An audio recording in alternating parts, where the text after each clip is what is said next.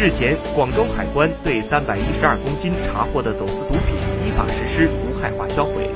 此次销毁的走私毒品主要有海洛因、可卡因、冰毒、大麻、恰特草，总重三百一十二公斤，均是近年在货运、旅检、行邮渠道查获。其中最多的是恰特草，销毁重量达二百零一点六二公斤。据了解，广州海关二零一九年一到八月。立案侦办走私毒品案件三十八宗，抓获犯罪嫌疑人十五名，查获海洛因、大麻、摇头丸等各类毒品十七点二八公斤。